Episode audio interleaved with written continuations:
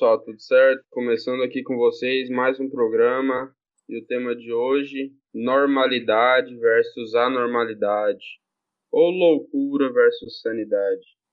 Mas hoje eu não estou sozinho e eu trouxe aqui duas amigas que vão agregar muito no conteúdo. Se apresentem aí, meninas.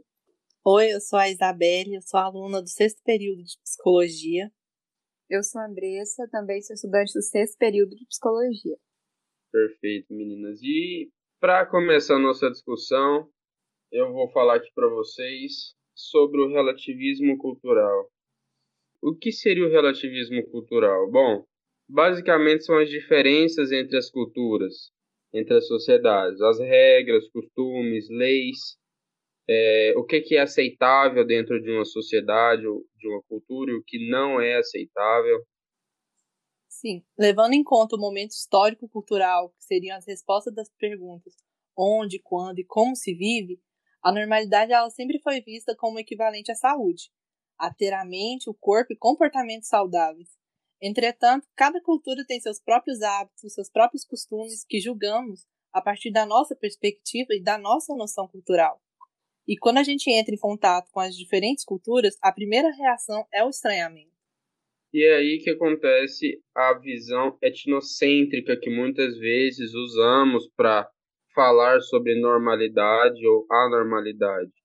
Mas precisamos adotar uma postura relativista, de observador, uma postura imparcial, porque você não pode chegar numa sociedade para numa sociedade ou numa cultura que seja para observá-la com a sua postura etnocêntrica, que seria é, com base nos pressupostos, nas leis, nas condutas da sua cultura. Então você precisa adotar uma postura de observador. Bom, e toda ideia de normal e anormal é uma construção social, pode ser modificada ao longo da história. E as consequências dessa rotulação de normal ou de anormal implicam em várias coisas, como por exemplo a autorresponsabilidade quando a pessoa, quando o indivíduo é taxado de normal, ele se torna, de certa maneira, mais autorresponsável, ou pelo menos deveria, pelos seus próprios atos. Ah, mas eu faço isso porque eu tenho um transtorno, eu faço isso porque eu não tenho um transtorno. Mas na verdade não tem. O indivíduo que ele é socialmente considerado normal, ele é autorresponsável pelos seus atos. E acontece também o julgamento ou a justificativa social quando há normal. Ah, fulano fez tal coisa porque tem transtorno.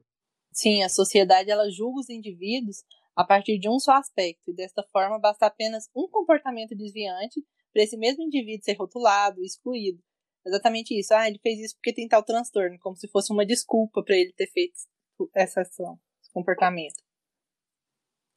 Diante disso, é importante ressaltar que a normalidade e a anormalidade são proponentes paralelos e, portanto, não é necessário ter medo da sua confluência, porque os conceitos de normalidade e anormalidade são sempre relativos, pois eles dependem do sistema de convicção tido como dominante.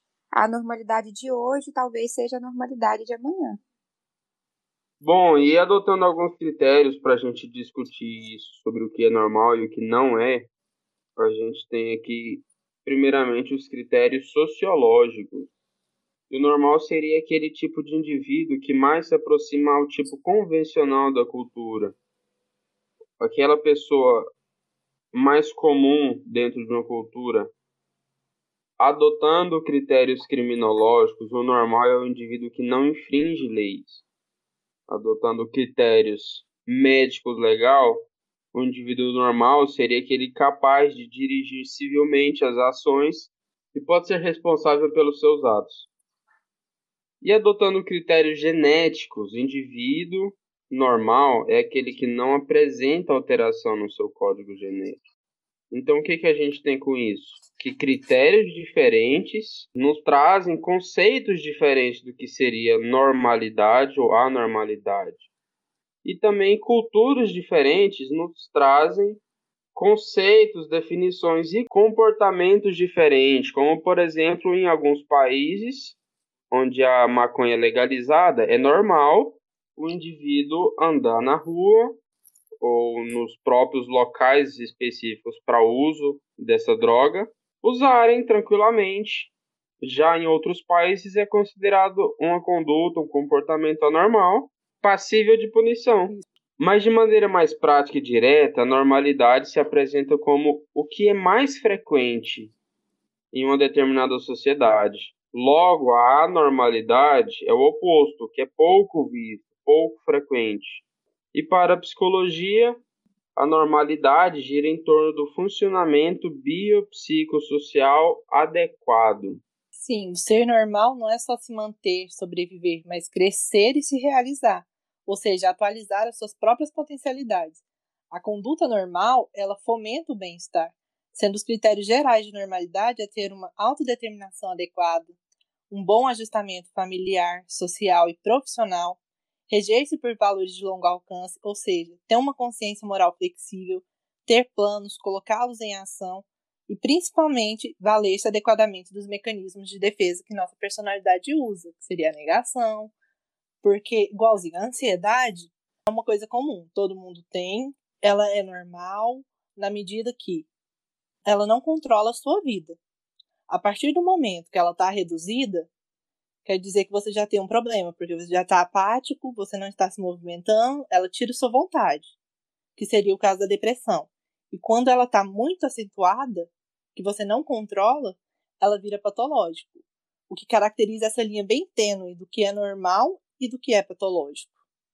O anormal, ele seria a conduta desadaptativa, aquela que interfere no funcionamento e crescimento do indivíduo. E o que importa para a caracterização da normalidade é sua oposição à normalidade. E porque a normalidade é sempre excepcional, ou seja, é o que ocorre além dos limites estabelecidos, o que não foi estabelecido pela sociedade, o que de certa forma não é aceitável. Sim, quando a gente traz um pouco do conceito de saúde mental, o que é saúde mental? A saúde mental, ela encontra na forma como o indivíduo reage às demandas da vida como ele harmoniza seus desejos, ambições e emoções. Então, ter saúde mental não é só ter é, o corpo saudável ou ter a mente saudável, é o bem-estar físico completo, é o indivíduo na sua totalidade. Vai para além da ausência de doenças e enfermidades.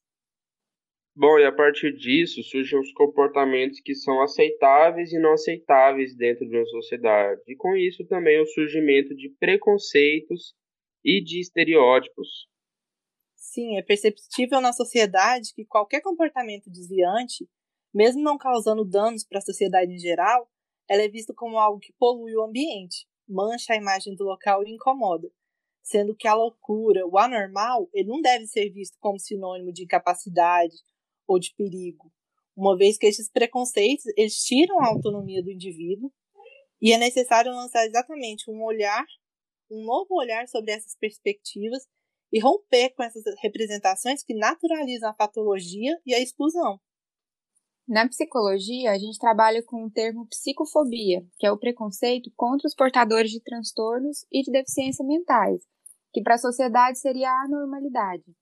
E esse preconceito, ele é muito visto em empresas quando vão contratar algumas pessoas, porque precisa da reinserção na sociedade até por uma questão de saúde mental. Só que o preconceito é muito vigente nas empresas, nas instituições, e isso complica muito para a melhora dos indivíduos. Sim. Bom, e o filósofo Michel Foucault diz: a doença tem a realidade e o valor de doença no interior de uma cultura que a reconhece como doença.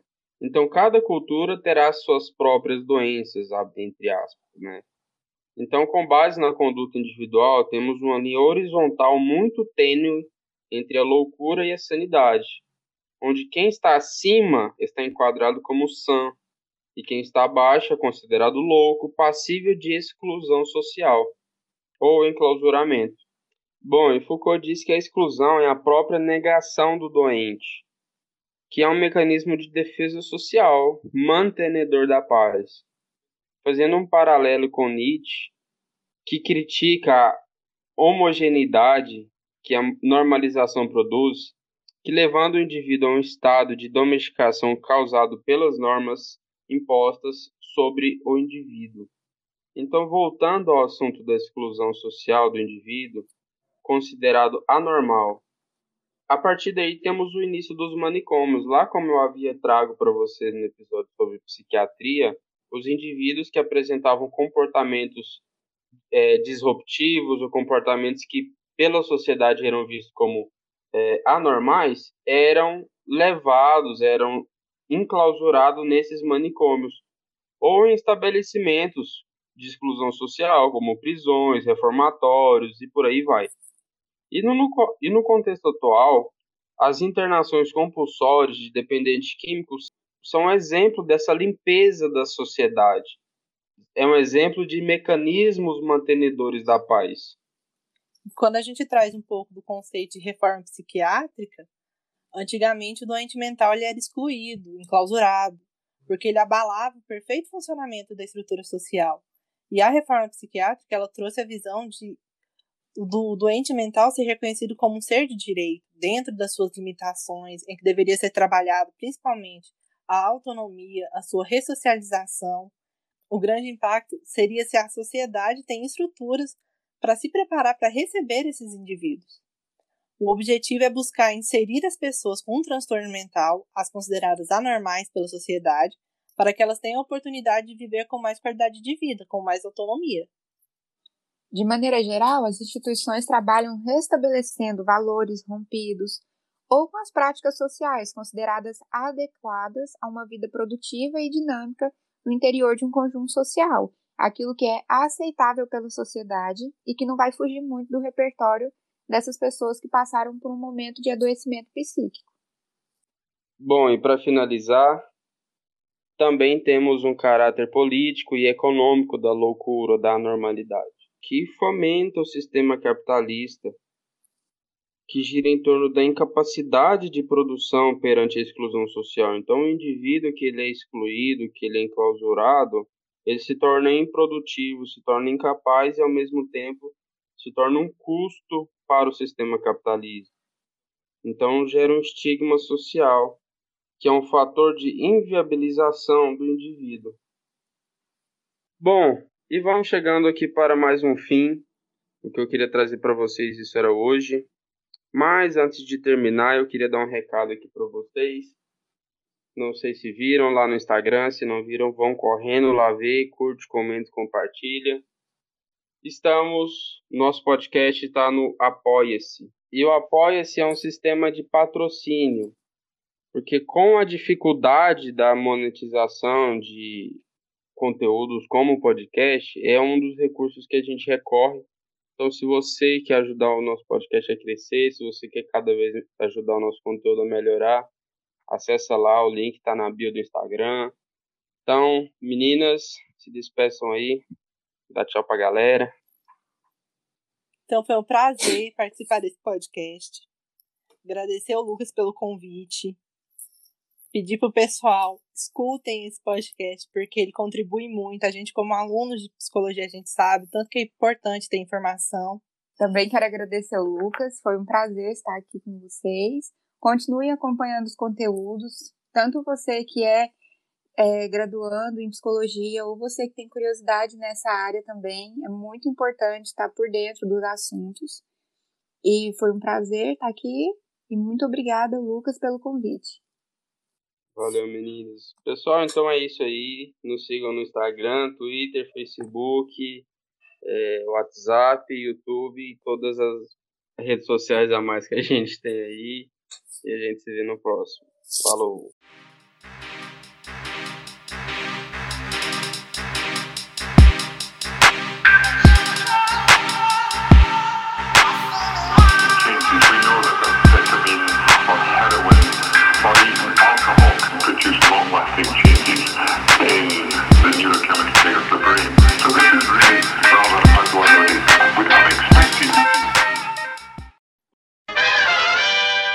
Gente, foi um prazer estar aqui com vocês.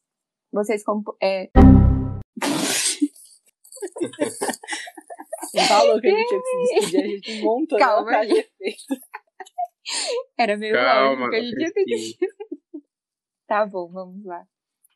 Gente, foi um prazer participar desse podcast. A gente volta Surprise, motherfucker! Andressa se autoconvidou pra mais Isa, vai você, tô muito Não, mas... de despedir. Tá. tá, esperar você parar de rir. Então, foi um prazer participar desse podcast. Só sei isso. Acabou. Não, fala assim, então, eu queria agradecer ao Ai, convite. é verdade. É.